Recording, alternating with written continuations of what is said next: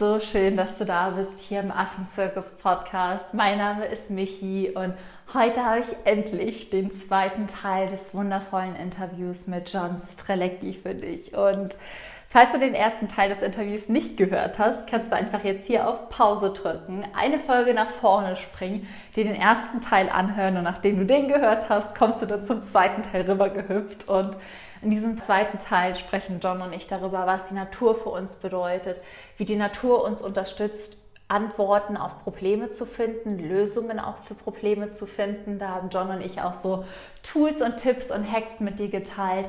Wir sprechen über die Bedeutung von Tieren, warum Tiere uns so sehr faszinieren und was so unsere verrücktesten und witzigsten Momente mit Tieren waren. Wir sprechen darüber, warum wir beide den Wunsch haben, die Welt zu einem besseren Ort zu machen und hoffen einfach nur, dich mit dem Gespräch total zu inspirieren. Denn für mich war es auf jeden Fall total die Inspiration. Für mich war es auf jeden Fall so verrückt, so crazy, so, keine Ahnung, unbeschreiblich. Und ich bin einfach so glücklich und dankbar, dieses Interview jetzt mit dir teilen zu können. Nimm dir einfach 40 Minuten Zeit für dich, mach dir Notizen und lass dich wirklich einfach inspirieren, danach auch ins Handeln zu kommen. Das besteht wirklich ein großer Unterschied zwischen Inspiration und tun. Das heißt, es ist wundervoll, wenn du diesen Podcast nutzt, um dich inspirieren zu lassen. Und noch wundervoller ist es, wenn du die Erkenntnisse danach auf dein eigenes Leben überträgst und ins Handeln kommst. Und falls du dir da ein bisschen Unterstützung wünschst, findet Ende des Monats ja mein kostenfreies Webinar statt, wo es darum geht, das Wunder in dir zu entdecken, zu entfalten und auch ins Handeln zu kommen. Und falls du da auf jeden Fall ein bisschen Unterstützung noch wünschst oder vielleicht auch die Step-für-Step-Anleitung, sei da super gerne dabei. Du findest den Link zur Anmeldung unten in den Show Notes. Und falls du nicht live dabei sein kannst, ist es auch kein Problem. Es wird natürlich eine Aufzeichnung geben. Und yes, das war alles Wichtige, was ich dir teilen wollte. Jetzt hüpfe ich ganz schnell mit dir rein in den zweiten Teil des Interviews mit dem wundervollen John Strelecki.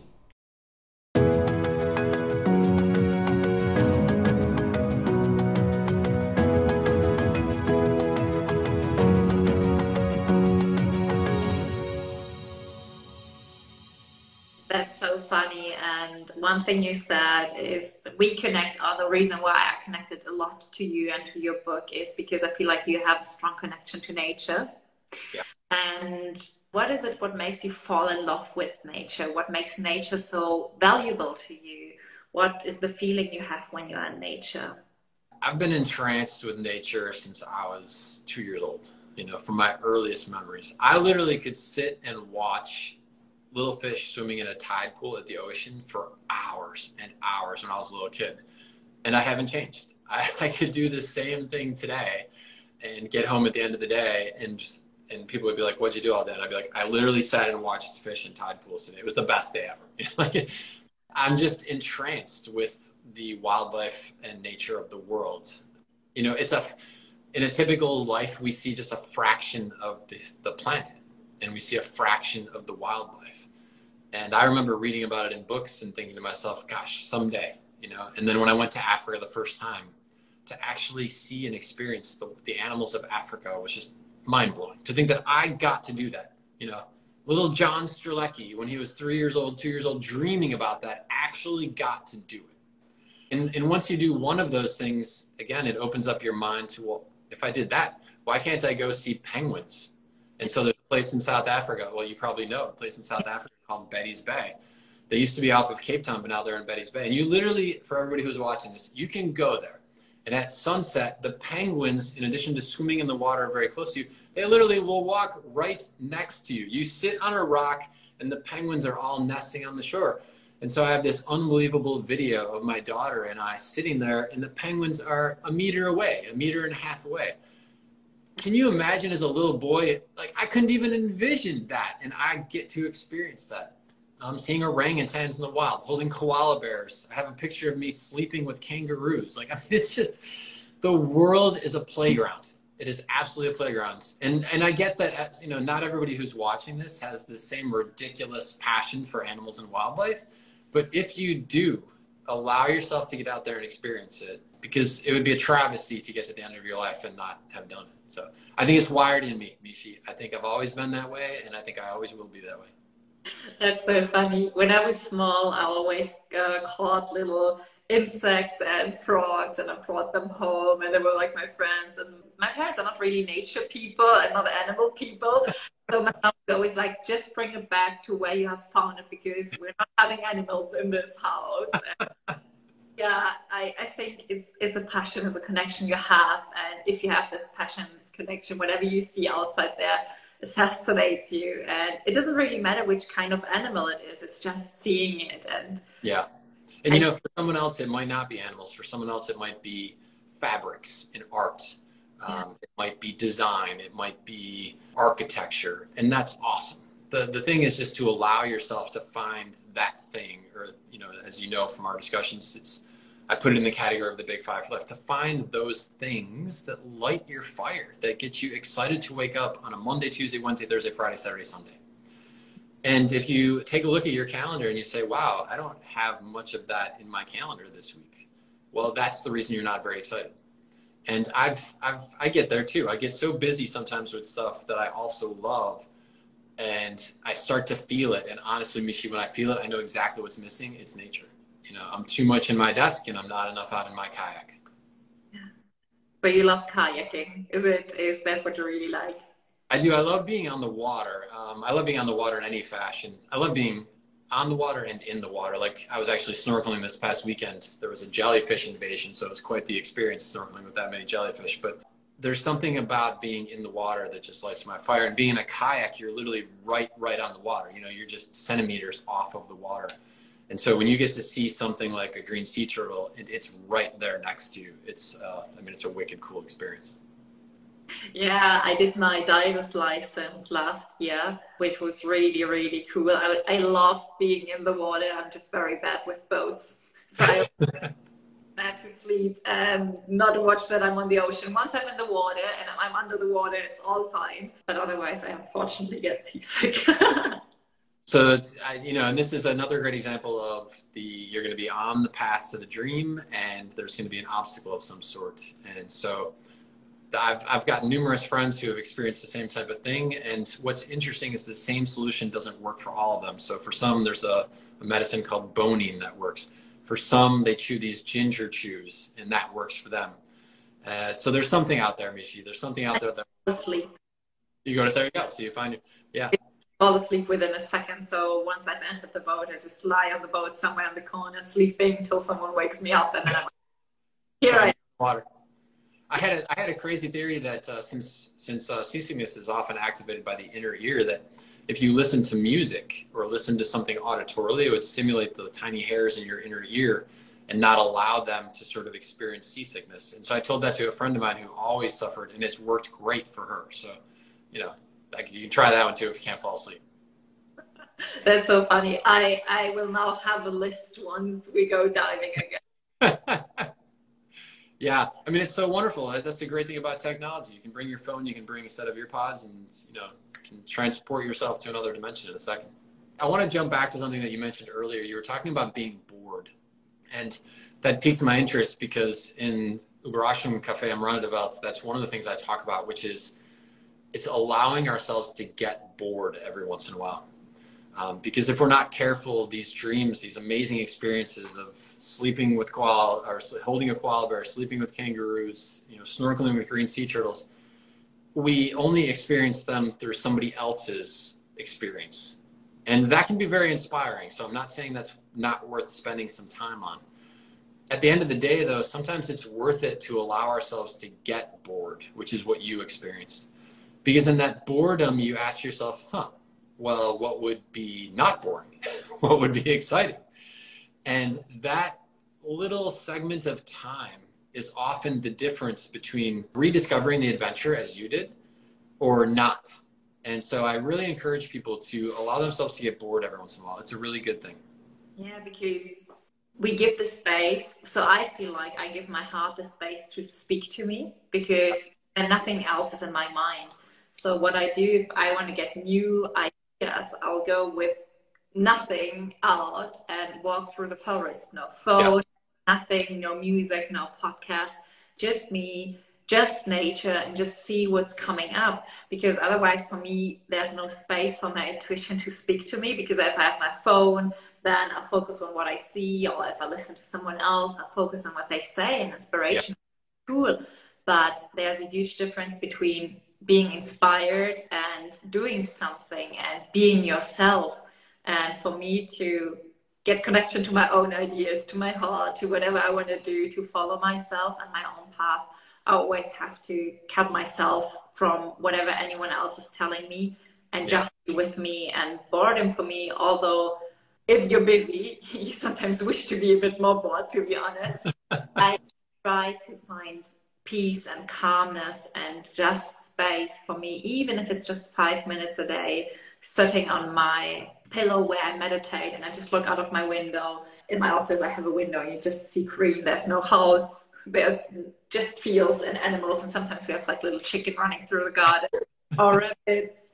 So I need nature, and then I just observe, and every morning I see something different. Yeah. It's different birds coming, it's either another rabbit coming, and then these animals and these trees and these flowers, they always inspire me. And every time when I don't have an answer, if I struggle, it's so funny because I look into nature and they have the answer for everything has the answer for all of my issues. If it's like, this needs to be more perfect because I really like things to be perfect. So sometimes I'm in my own way. And then I go into nature and I look at the trees and I see, like, no, not all leaves look the same. And that makes nature so pretty. So I'm like, okay, Michi, the trees gave you the answer. It doesn't need to be perfect or whatever's coming up, whatever I struggle with, if I look out of my window, if I look at the trees, if I look at the animals, if I look in the sky, I always have the answer to whatever's my question.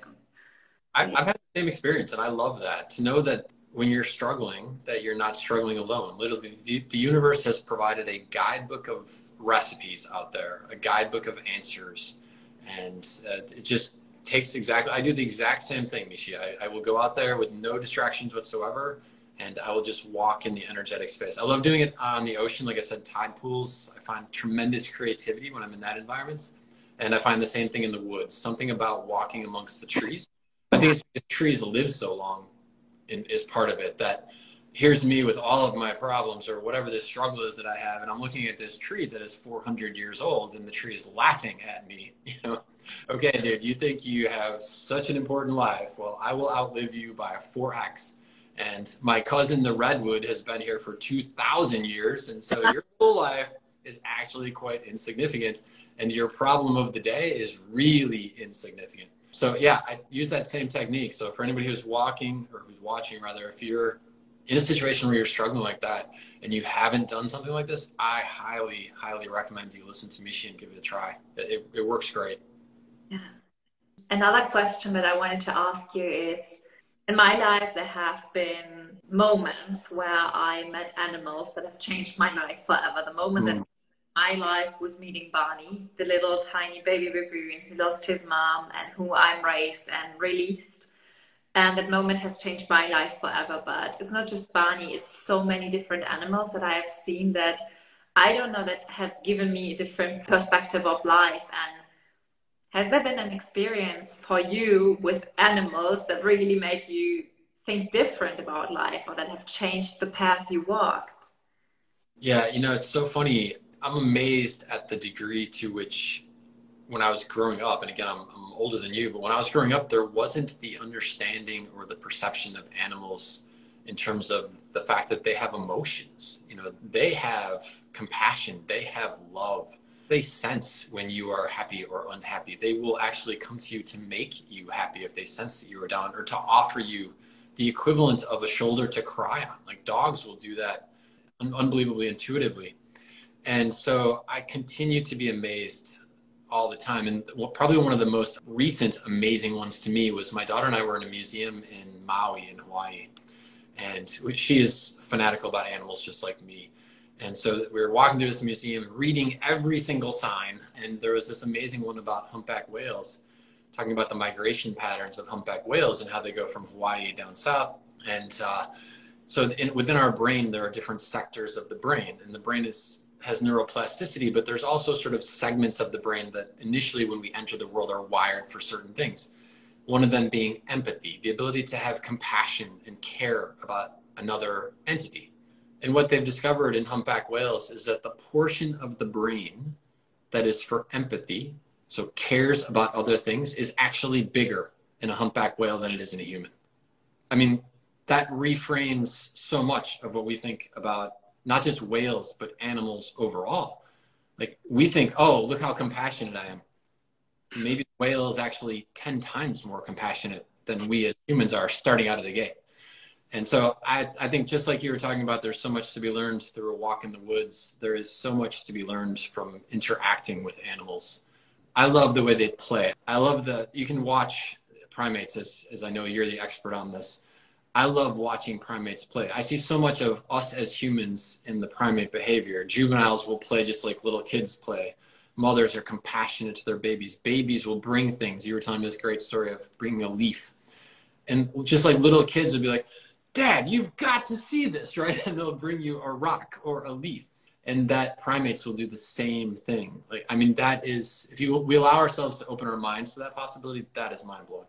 Yeah, that's funny. And even with intelligence, I, once a chimpanzee played a trick on me. so uh, that, that made me think about, oh, humans, we, we need to really rediscover ourselves because I was working with chimps in Uganda.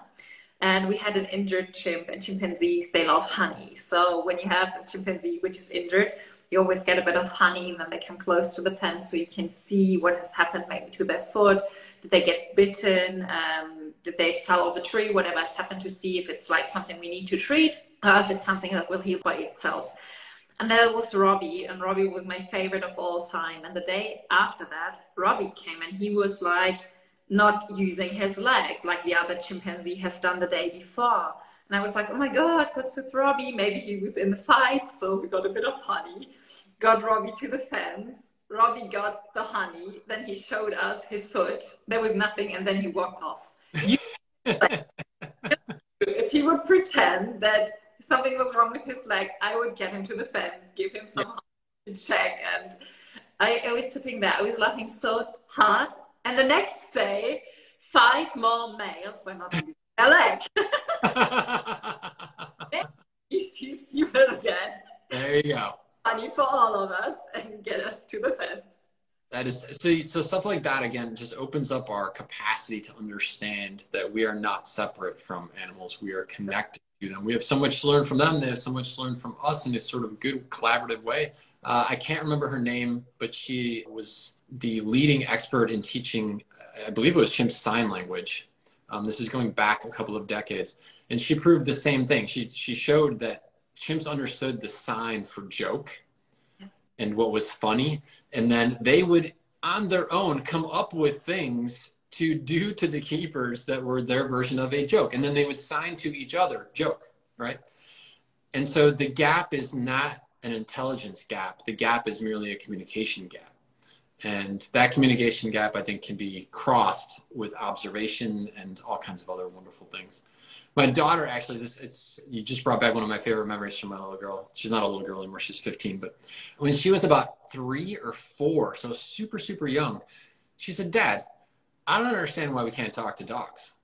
And I was like, "What do you mean?" And she said, "Well, again, she's like three or four years old." And she goes, "Well." why can't we just record their their barks at different times and understand like when do they bark like this and so that must mean the bark for hungry and that must mean the bark for ooh danger right? And she basically modeled out at four years old a database collaborative ai system for talking with animals. And i was like oh my god this is so awesome. Like the genius of children yeah, and you know, if there's an issue, they were like, okay, then we find the solution and not like, this is not possible. This idea of things are not possible, this is always our, this is us when we grow up, but kids, they see like everything's possible if we put yeah. the effort in, if we give it a try. And if we are willing to fail and retry it again, like, it's like yeah. Creator Festival, they've like said, you know, kids, they go, they try to walk, they fall on the ground and they try it again. And yeah that's the thing. We need more confidence like this. We need the room to fail. We need to be more open and see that all of this is normal because you said your book was rejected many times before yeah. it became a best-selling book with over a million copies. Um, my book got rejected many times before I found the publisher I wanted to publish it with. Um, I got rejected with my idea a thousand times. The first time I pitched my idea, it was on a Christmas market in our village. And we put up like big signs and we want to start an NGO for primate conservation. And we were standing there and like super excited with these beautiful pictures. And we thought well people will be donating. And we had this box where people could donate. And we had this list where people could sign up to get newsletters once the organization was founded. And no one signed up the first six hours. Mark wrote down his name saying you know Michi, no one no one likes to be the first no one wants to be the first yeah oh, so i'm going to sign up and then people will sign up probably one other woman who signed up and no one donated. And that was like the beginning of it. And it wasn't a fail, it was just learning to be yeah. my even if people don't like it, even if people think this is not what I would support, or even if people say this is not right or wrong, because no one knows what's your way unless you know it. Only you know what makes you happy, only you know what makes you smile, only you know where you want to see yourself in 50 years from now. So I think opening up the room to be rejected, to fail, to have issues, to sometimes even think, is this the right path, is so important because we all have this. And this is what you described in the book. That was my favorite chapter when you said, well, having a new idea is very exciting, but it's like I said, it's like opening this door and you expect Wonderland, but it's just a heavy rainstorm and you have to go through this rainstorm to get where you want to be because behind this rainstorm there might be your personal wonderland. Yeah and so the question is why? Why would that be the way that the universe works? Why is that the way that the human experience is designed? And i talk about in safari des lebens you probably remember this that if you think of it like a game and if you were playing football and you just showed up outside of you walked outside of your door as a kid and there was a big empty field football field beautifully manicured a goalpost there and a, a, football sitting there right just waiting for you to kick it. And you run out to the field you're so very excited and you kick and you score a goal and you do a victory lap around the stadium. There, but there's nobody else there right? And so then you thought that was great and so then you kick another goal and you score and you do a victory lap it would only take about 10 of those and you would start to become bored. And the reason that you would be bored is because there's really no challenge. You know, everything is so easy, it's so effortless. And so, in order to make the game of life more challenging, more interesting, more opportunities for us to learn and to grow, which I believe is the answer to the question, why are we here? Um, as I talk about in Das Cafe am Rande der Welt, that then we add these challenges. Mama Gombe beautifully describes it that it's before you're born. You pick these challenges and you don't remember what you picked. But if it weren't for the challenges, it would be too easy. It would be too boring. Now, that said, it doesn't mean that success or happiness comes from failing the same time over and over again. So I've had so many things that I have tried as well, Michi, that some of them have worked out great. Some of them have been colossal failures. I think it's totally fine to fail. I'm not worried if I fail. The only thing that I don't want to do is I don't want to fail twice in a row at the same thing.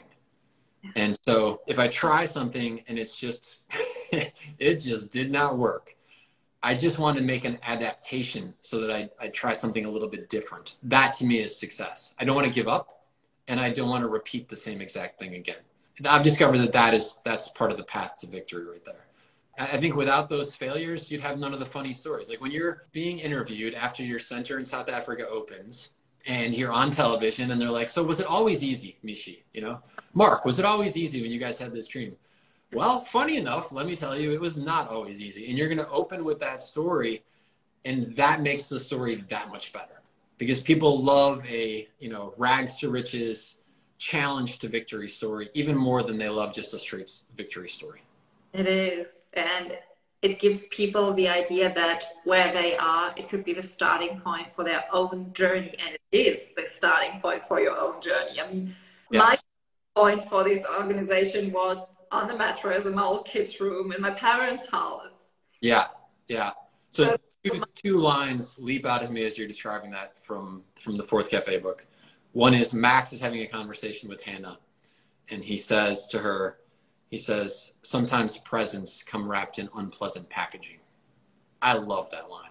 Like, that to me is the epitome of so much of what life is. If we have the ability to look from a broader perspective about certain moments in our life and realize that although it seemed to be something horrible and unpleasant, that when we peeled back the layers, what we learned from it, how we grew from it, what it enabled us to see with compassion in other people. Like there could be a million ways that it was a present. Sometimes the present comes wrapped in unpleasant packaging. And the second one is I can't remember who says it. I think it's Casey who says it. It's either Casey or Mike, and they share with Hannah that every expert started off knowing nothing about what they became an expert in. And so I love that because that to me is the greatest green light that it doesn't matter that you don't know. It doesn't matter that you're just at the beginning. That's where everybody starts. That's so cool. That's why I said I wish I would have read this book with 18 when I was when I was way back from my first South Africa trip and I was like, I'm going to become a primatologist now. And everyone looked at me like I still remember this conversation with my parents who said, Now is not the time to dream, now it's the time to come to reality. And that's the sentence that hit me really hard in Safari des Lebens. It's the scene where um, I think Jack is about to. Mama Gombe says, he says, I have to go back to reality. And she's, yeah. well, are you not in reality? And he says, no, this is my reality. And then she says, hug this tree. And yeah. says, well, it's full of thorns. I can't hug this tree. And she said, well, then this is reality for you, is it? So she makes him think that what he's experienced now is also a type of reality and he can yeah. what his reality is and once i read this i was like okay i can choose my reality and this was reality i experienced all of this and although it's not my life just now it doesn't mean it won't be my life in five years from now and then i was like okay i can give it a try Totally. It's someone else's reality. You know that it's a reality that exists out there. Like you're so much farther along because you've experienced it in some capacity. The toughest part to me is when you're the 18 year old or any age and all you have is a dream because you haven't tasted the dream. You haven't experienced the reality that you're describing. And when we allow ourselves to, even on a small scale, like watching Steve Irwin or reading a biography, reading Michi's book and saying, oh my gosh, like this is what it's like to go from I wish I could to I did it, even if it's not the full scale yet that you envision for your life. That when you've tasted that reality, that's when it gives you the momentum to keep moving forward. And yeah, I love that. That's it's funny you say that because I was actually just going through the process of getting Safari des Lebens in English ready. We're going to be relaunching it in the States here. So I just literally read that line yesterday that you're talking about. Is it? Yeah. So funny. Yeah, that that was with me because I just thought, okay, this is so so true. And I told you like I like all your books. I love all your books, but Safari des Lebens, Safari, Life Safari in English was the book for me that I opened it up, and I have to say I wasn't really a reading person till two years ago. And I opened it up and I read the lines, and it was like I was reading my own diary, and I was like, oh my god, this is creepy. not sure if I want to read this. to be honest, I was like, after the first chapter, I was like, I'm not sure if I want to read this because there was a part of me that was like, you know, if you're going to read this, you might remember something that you have forgotten. But it's sometimes it's easier to forget things because yeah. that following your heart is not always the easy path, and forgetting it can, can be easier. But there's always this feeling like something is missing. Something, Yeah something's missing at the end of the day and so i'm very happy that that you wrote my diary what you're describing is funny because i just i just read this line the other day too which is hannah is talking to casey and casey is explaining that there's a very fine line between fear and excitement and sometimes if you haven't had much to be excited about it's hard to tell the difference. And that is so true. Um, it's the inside voice that says yes yes yes yes. And it's the other people's voices that you hear in your head saying this is going to be dangerous. Nobody should be doing this right? And uh, so allowing yourself to embrace that excited feeling. And so how awesome that as you were reading that that you kept turning the pages that you realized it was actually excitement not fear that to me is like if, again if you haven't had something to be excited about for a while be aware of that for everybody who's watching this that uh, allow yourself to experience the excitement and it'll help you reconnect with that so you can tell the difference on a very quick basis where fear is and where excitement is. So cool. And I promised, I promised the people to ask one or two questions from their question. Yeah. So I have to go into the um, question sticker. I don't know how to how you say it, and I will have a look. Um, oh, that's a cool question. Oh, I come very close to the camera because I'm blind. Sorry. that's cool. The question is, I'm not sure if you want to share it. You don't have to, but the question is, what are your big five for life, and what is your next step to come closer to one of them? Uh, so thank you for asking the question. I, that's like such an honor when someone asks that because that is to me a desire to really see someone. You know, there's the wonderful expression in Buddhism, namaste, which means I see you. I don't just see you physically, but I see the essence of you. I see the spirit of you. I see who you really are. And when we ask someone about their big five for life, it means we're genuinely curious to know who they are as a human being as opposed to what they do. Uh, so thank you for whoever asked that question. I will tell you them very briefly. Um, so number one is to have a loving relationship with the people that matter most to me. Um, it's something that I think about every single day, like all the time, because I'm the father of a daughter who's now 15, and I'm fully aware that I only get another three and a half years when I get to see her every day, and then she'll be off at university, and like time flies by when you're. Um, number two is to uh, travel the world. I live for adventure travel, and so I can't wait. I was actually supposed to be back in Africa pre-pandemic um, to go see the Great Migration. And uh, so I'm looking forward to re-adding that to my life calendar probably for the summer of 2023. So there's so much. I need 25, 50, 100 lifetimes to see it all. Uh-huh. Uh-huh. Uh, to me, it's not just about checking the box and being like, oh, I was in Bulgaria or I was in Namibia. I really want to be there. I want to experience it. I want to get to know the people and the culture and the animals of a country. So number three is to master mind over matter. I'm fascinated by what we are capable of on the far spectrum of our mind. Everything from as unbelievably fascinating as what we were talking about is with animals and their ability to communicate and to be able to tell the difference between a joke and a, you know like they can actually talk and communicate and, and think and process we have tons of capabilities that we don't use on a daily basis yeah. if you study anything even remotely connected to neuroscience or um, hypnosis, for example, like medical hypnosis, to realize what we are capable of if we can master what's up here um, is unbelievable. And sometimes it's something small. It could be something as simple as I stop using words that are unsupportive and I switch it to words that are supportive. That's like a super easy thing that, oh my gosh, you're talking about what you wish you'd have known when I was 18. I so wish I'd have known these simple little life hacks when I was 17, 15, 18, right? And so that's the third one on my list is to master mind over matter. Uh, the fourth one is to inspire as many people as possible through what I do, whether it's books or Instagram Live. So thank you, Michi, for helping me fulfill my big five for life today and for everyone who is participating live. I, I loved it. I was just on tour in uh, Germany, Austria, not that long ago to, to promote the fourth book in the Cafe series and had the wonderful chance of interacting with fans again, which I hadn't had for two years. So I got to travel and I got to talk about books, which is two of my big five for life, and I got to do it with my family, so it was three of my big five for life all wrapped in one there.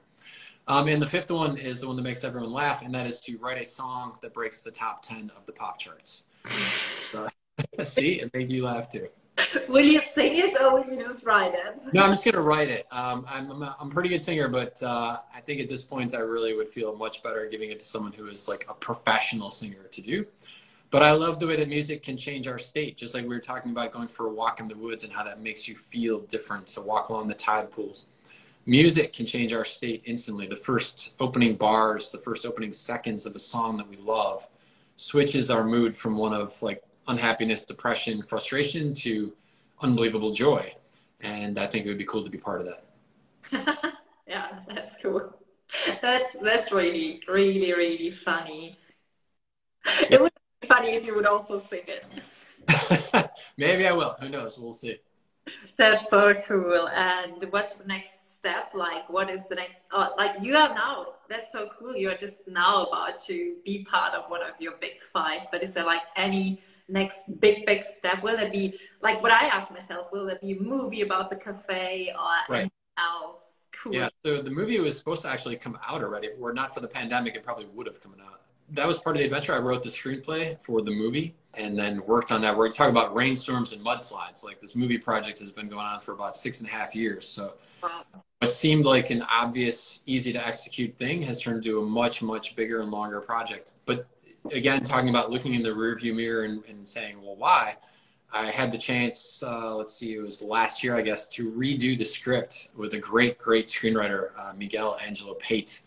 And he and I collaborated over the course of about 30 days. We talked to each other every day. We wrote together every day and came up with a script that I really love. Like, I think it accurately expands the cafe world in a way that it would need to be for film and yet has the same beautiful energy and spirit and excitement that I always wanted to have in the movie. And so, yeah, seeing the movie come out is, is a big piece of that. And I would say, I'm not sure where it falls in which one of my big five for life. I think it's probably connected to a bunch of them. Um, but I want to do something that is Nobel Peace Prize worthy. I don't care if I win. I'm not really attached to the like getting the prize, but to do something that is spectacularly powerful and impactful. And I'll give you an example of that. I, I remember going through a museum one time and they showed these glasses that they distribute in third world countries, many different places in Africa, Central America. And the glasses, they have water instead of lenses. And so by adjusting a little dial, it changes the viscosity of the water. And so you can actually make these glasses for about two euro per pair, which is much cheaper than actually grinding the lenses. And as the kid's eyes change, you just adjust the dial in the water and it changes the glasses. And I thought, wow, whether it's actually helping someone else take their genius and share it with the world, or whether it is coming up with something of my own regarding fresh drinking water or something, I, I, see that as part of my destiny in the future. And my guess is it will probably be in either Central America or Africa. That's so that's so cool. Yeah. Really, really, really cool. I didn't know about that. so funny when I know interviews. I get so many new insight because you know so many people or so many stories about everything. Yeah. yeah. So it's, it's interesting because you and I were talking about your center and, and when it's going to open and what it will be. And obviously, it's a huge opportunity for doing rehabilitation for primates and other animals in Africa. But we also talked about the community, that it's nothing without the community.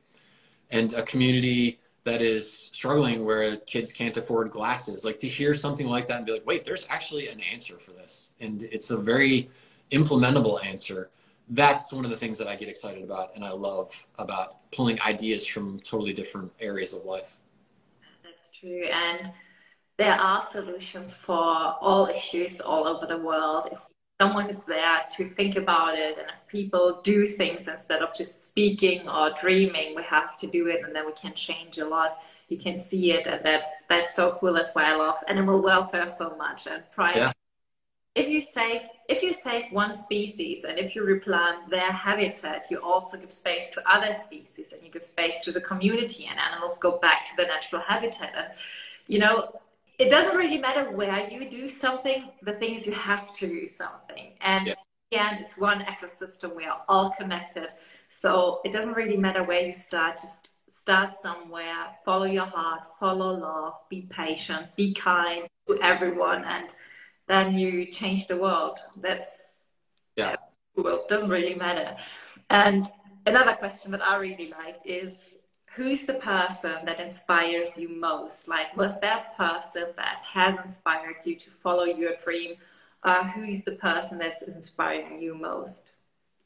I would say it's not just one person, but I am fascinated by the success stories of people from all walks of life. So my daughter and I have been reading together since she was about one and a half.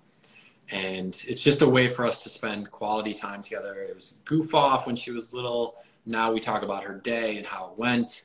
Um, but over the course of these many, many years, we've read an entire series of books called Who Was. And it talks about people from history, everyone from game designers to Jane Goodall to uh, Steve Jobs, like every, every field you can imagine, people who have done different things. And what I love is that there's always something to be learned from every single story about, because they don't just talk about, oh, here's all the good things that happened. They talk about the challenges, the obstacles, the barriers. And so I learned something from all of them. One of my favorite African inspirational people is uh, Wangari Maathai. He talked about planting something. Um, she is a woman who won the Nobel Peace Prize. She was actually the first African woman ever to win the Nobel Peace Prize. And she won because she inspired not just the people in her close proximity, but she inspired people in her whole country to plant trees. She and the people she inspired planted over 30 million trees and basically reforested so much of what it had been cut down. and so she won the Nobel Prize for that. And uh, so she's someone who I think about all the time. And if you read her biography, you realize like, wow, it was challenge after challenge after challenge, and she never gave up. She just refused to give up. Um, and like you said, she was planting one tree at a time, one tree a day, just making one step at a time. That's cool. I forgot the name. I was reading a bio. I love biographies. I still remember that sentence because she went to India and she wanted people in India and Southeast Asia. Many people are blind, so she mm. wanted because they don't have jobs. They end up at the streets. They get injured, robbed. So they they are in very bad condition. And she saw that and she was like, there are a million of people who can't see, and if they get an operation, they could and they would have a better life and they could go back to jobs. And that was in the 60s. And then she went back to Germany speaking to people and they were like, what do you want to do against it? And she was like, starting with the first person. Yeah. It's that starfish story, right? I don't know if you know this one. It's a, it's a, it's a beautiful little parable about a little boy who's down on the beach and the tide has come in and it was a big storm and there's starfish all over the beach and they're stranded on the sand. And this little boy is taking them and one by one he's throwing them back into the water. And a guy comes by and he says what are you doing?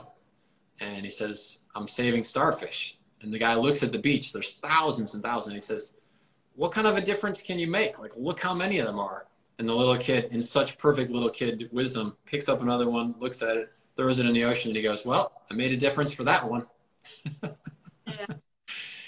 Gollmann. Her name was Rosi Gollmann, and she founded a very big NGO in India. That was her name. Very cool person. And I think that's it. I think for everyone who's watching this, if you've got a dream, whether it is starting something on your own, that's awesome. And don't underestimate also like that woman or the guy who created the glasses, like you had never heard of it, right? Clearly they need better marketing. And so if your expertise is marketing, you don't have to be someone who creates the invention you can add your genius to someone else's genius or a team of people who are passionate about something. Um, there's an amazing story about Martin Strel, who, who's he's like a long distance swimmer, and he swam the entire length of the Amazon River oh. in part to raise money for charity. Yeah, incredible story.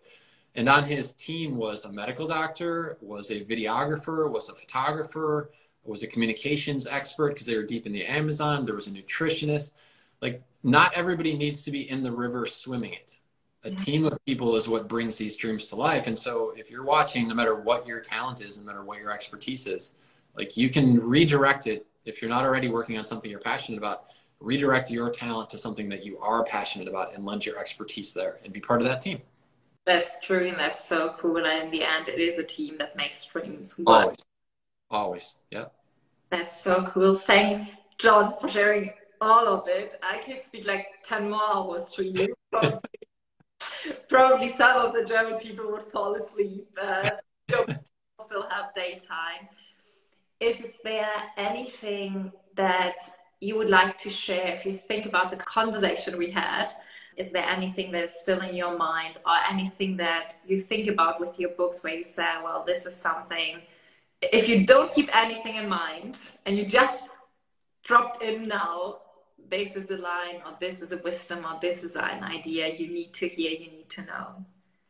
Yeah so we started the discussion talking about Überraschung Cafe am Rande der and so uh, there's so many lines that I love and that story flowed through me so beautifully and effortlessly and I always say that those the cafe world all my books are so much more than me that when I sit down and I start the writing process I get to see the characters, I get to hear their dialogue. There's so many times someone says something and I go, that definitely didn't come from me. Like that's so wise and so like I've never thought of that before. So I don't know exactly where it comes from, these moments of tremendous wisdom. And there's one that is in there that leaps to mind as as you're asking this question. I think it's Casey that's having the discussion with Hannah. And she says, or it might be Max actually. And the character says, everyone ends up with a story that's their story where they started and where they ended and who they chose to be along the way. And the question in life is are you going to be active in choosing your story? And are you going to choose a story that you'll be happy with at the end? And so that would be my last thought is be active in choosing your story and choose one that has you so excited that you cannot wait to get up every single day and spend time making it happen. Yeah. That's the perfect end. And That's a perfect end. it was just the perfect end. I can't add anything. Uh, I still have your book here. It it looks a bit. It fell into the water. I was reading it in the woods. Looking birds and it fell into the water. But this is uh, this is your new book in German. Mark was like, "You have to buy a new one." I was like, "No, John won't be sad if his book no. We, re- we recommend reading them in the woods, throwing them in the puddle, then reading them again until it's okay. Anything that you feel called to do with it. Yes, so that's the new book. It's, it's absolutely amazing, and especially for young people. If you know anyone between the age of 13 and 23, if you know teachers, I think this should be a book that should be read in schools because it's not just something that gives people an impression of how literature has been and what has been important in the past, but this is a book this is relevant now. And I think we need to have a balance. So there are any teachers out there or anyone who knows anyone who's between 13 and 20 just just give them this book because i feel like this book is like a friend that's really helping you to fulfill your dreams and not everyone has this friend in their life yeah i'll have the option to read the book so. oh that's cool thank you Michi thank you for saying that it's uh, it's been awesome to hang out with you. Thank you so much for the invitation. I cannot wait to continue to see your adventure progress and uh, can't wait to be visiting you in South Africa at the center. And uh, I'm sure we'll be talking a lot before then, but I look forward to that becoming a reality. I'm excited for you. All right, perfect. I think three years from now we will meet then in South Africa. All right, sounds good. Sounds good. Thank you, John. Take care. Me. Hope there will be a fifth book. sounds good. We'll talk soon. Yeah, speak soon, John. Bye. Ich hoffe, dir hat das Gespräch genauso gut gefallen wie mir. Und ich habe dir natürlich auch alle Bücher von John, über die wir im Interview gesprochen haben, hier unten verlinkt. Das Buch, was für mich absolut life-changing war, war Safari des Lebens, also Life Safari in Englisch oder Safari des Lebens zu Deutsch. Und das ist wirklich ein Buch, was jeder gelesen haben sollte und für alle Menschen, die schon mal den afrikanischen Kontinent bereist haben, Halleluja, dieses Buch ist wirklich wie ein Tagebuch für euch, voller Erkenntnisse und voller Dinge, an die ihr euch wieder erinnern werdet. So war es zumindest für mich und so ist es auch für ganz viele Menschen gewesen, mit denen ich über das Buch gesprochen habe. Aber ich habe natürlich auch Johns neues Buch verlinkt, Überraschungen im Café am Rande der Welt, wo es um Hannah geht, die 15 Jahre alt ist, irgendwie gar nicht weiß, wo sie hin soll im Leben und ja, im Verlaufe des Buches mehr und mehr zu sich selbst zurück zu ihrem Ursprung findet und eigentlich versteht, dass sie ganz genau weiß, was sie möchte und sich nur trauen muss, ihrem Herzen zu folgen. Und falls du dich auch trauen möchtest, deinem Herzen zu folgen, falls du auch erstmal wieder das Wunder und deinen Ursprung in dir erkennen magst, sei wie gesagt von Herzen gerne bei meinem kostenfreien Webinar dabei. Du findest den Link zur Anmeldung unten in den Show Notes. Und falls du nach den beiden Büchern von John, beziehungsweise nach den weiß gar nicht wie vielen Büchern von John immer noch Lust zu lesen hast, verlinke ich dir natürlich auch mein Buch Unbändig unten in den Show Notes. Gerade wenn du irgendwelche jungen Menschen kennst, die gerade am Scheidepunkt stehen oder Menschen, die gerade an dem Punkt stehen, soll ich meinem Herzen folgen oder nicht, dann ist, glaube ich, die Kombination von Überraschung im Café am Rande der Welt und Unbändig einfach eine Kombi, die wirklich ganz, ganz viel Mut macht, dem eigenen Herzen zu folgen, egal was andere sagen. Ja. Ach Mensch, ich bin so dankbar, dieses Gespräch mit dir geteilt zu haben und hoffe einfach, dass es dir gut geht. Schick dir jetzt eine riesen, riesen, riesen, riesengroße Herzensumarmung und als letzter Satz wirklich noch, ganz, ganz wichtig, sei einfach verrückt, sei mutig, folge deinem Herzen, ergreife Chancen und Möglichkeiten. Du weißt nie, was daraus passiert, wenn du auf dem Greater Festival jemandem einfach mal Hallo sagst und dieser Mensch dich einfach total witzig und cool findet. Und dann kann es sein, dass du irgendwie zwei Wochen später ein Interview mit einem deiner großen Vorbilder aufzeichnest. Verrückt, verrückt und crazy, crazy dieses Leben, aber ja, das Leben ist unsere eigene Geschichte und wir schreiben sie. Deswegen schreib dir einfach die Geschichte, die du wirklich erfahren und erleben möchtest. Ich drücke dich von Herzen, ich schicke dir eine riesengroße Herzensumarmung. Bis nächste Woche und keep yourself wild, deine Michi.